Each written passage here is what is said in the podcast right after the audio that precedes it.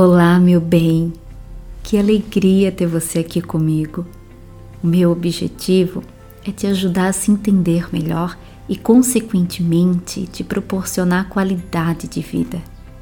Sou Aline Vicente, psicóloga analítica junguiana, musicista, escritora, palestrante e apaixonada por pessoas. Se você escuta este podcast pela primeira vez, eu te convido também a escutar os episódios anteriores. Estão todos no meu site www.psicologaalinevicente.com. Faça uma visita e conheça o meu trabalho. Ah, e se tiver algum comentário, escreve para mim. Eu vou amar saber a tua compreensão sobre este podcast.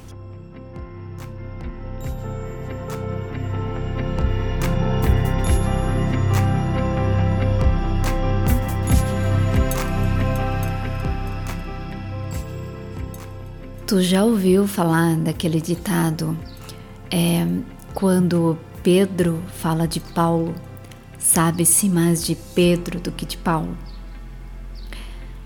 Essa reflexão é, nos remete à importância com as palavras, pois através delas se revela muito sobre o si mesmo.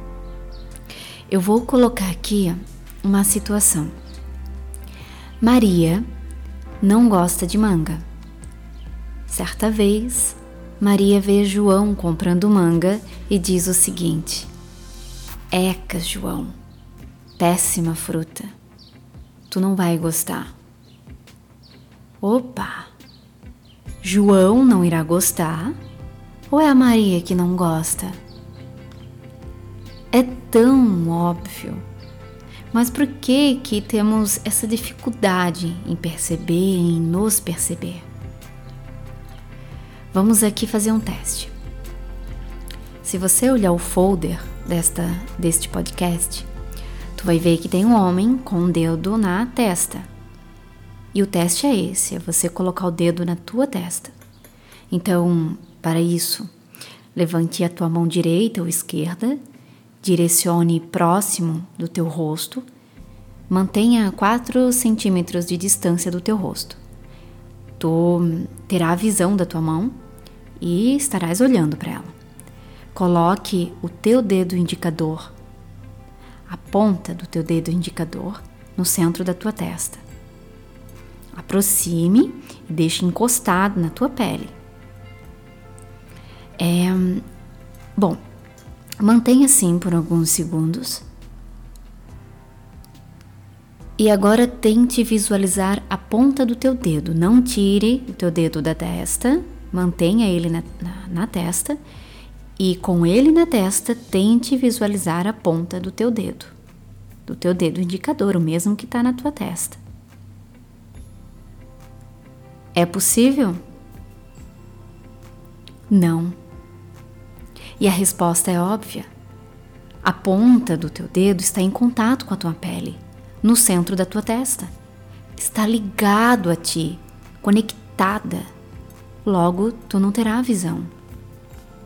Eu utilizo este exemplo para que, de forma didática, é, você entenda a dificuldade de perceber o si mesmo a dificuldade de você mesma, você mesmo se perceber diante de situações da tua vida. Por isso é aconselhável buscar ajuda de um profissional da psicologia, pois é na terapia que tu receberá apoio profissionalizado para olhar de fora para dentro. Quantas vezes, sem saber, tu projetou a tua necessidade de se sentir amada ou amada em teus amigos próximos, mesmo quando estes estavam apenas te usando? Ou quantas vezes projetou traições no ciúme excessivo? Ou quando projetou a tua insatisfação pela vida disfarçada em críticas negativas? Já dizia Jung: excessos esconde faltas. Cuide ao falar em excesso do outro. É certo que estejas falando mais sobre si mesma, sobre si mesmo do que do outro. Olhe para você. o que na tua vida não está dando certo. O que na tua vida está precisando de atenção e cuidado. Falar do outro é tão fácil, não é? Se eu te perguntar agora, fale sobre tua mãe. Fale sobre o teu pai. Fale sobre a sua esposa, o teu esposo. Fale sobre o teu amigo. Fácil, não?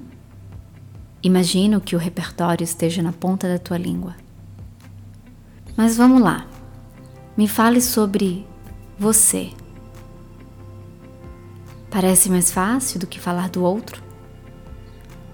A resposta está na ponta da língua? Bom, crescemos em uma sociedade onde desde pequenininhos fomos acostumados a encontrar os sete erros, não? Sempre olhando para fora, buscar os erros, encontre sete erros e mais erros e olhando para fora.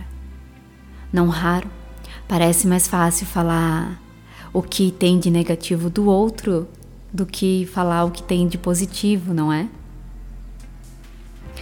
Mas que bom que temos a possibilidade de sermos cada dia melhores, de rever os nossos comportamentos, de buscar a paz e equilíbrio consigo mesmo e nas relações.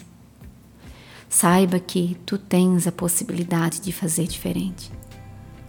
Ser o melhor para si mesmo, para si mesma e, consequentemente, para o outro. Logo, tu não poderá dar o que não tem.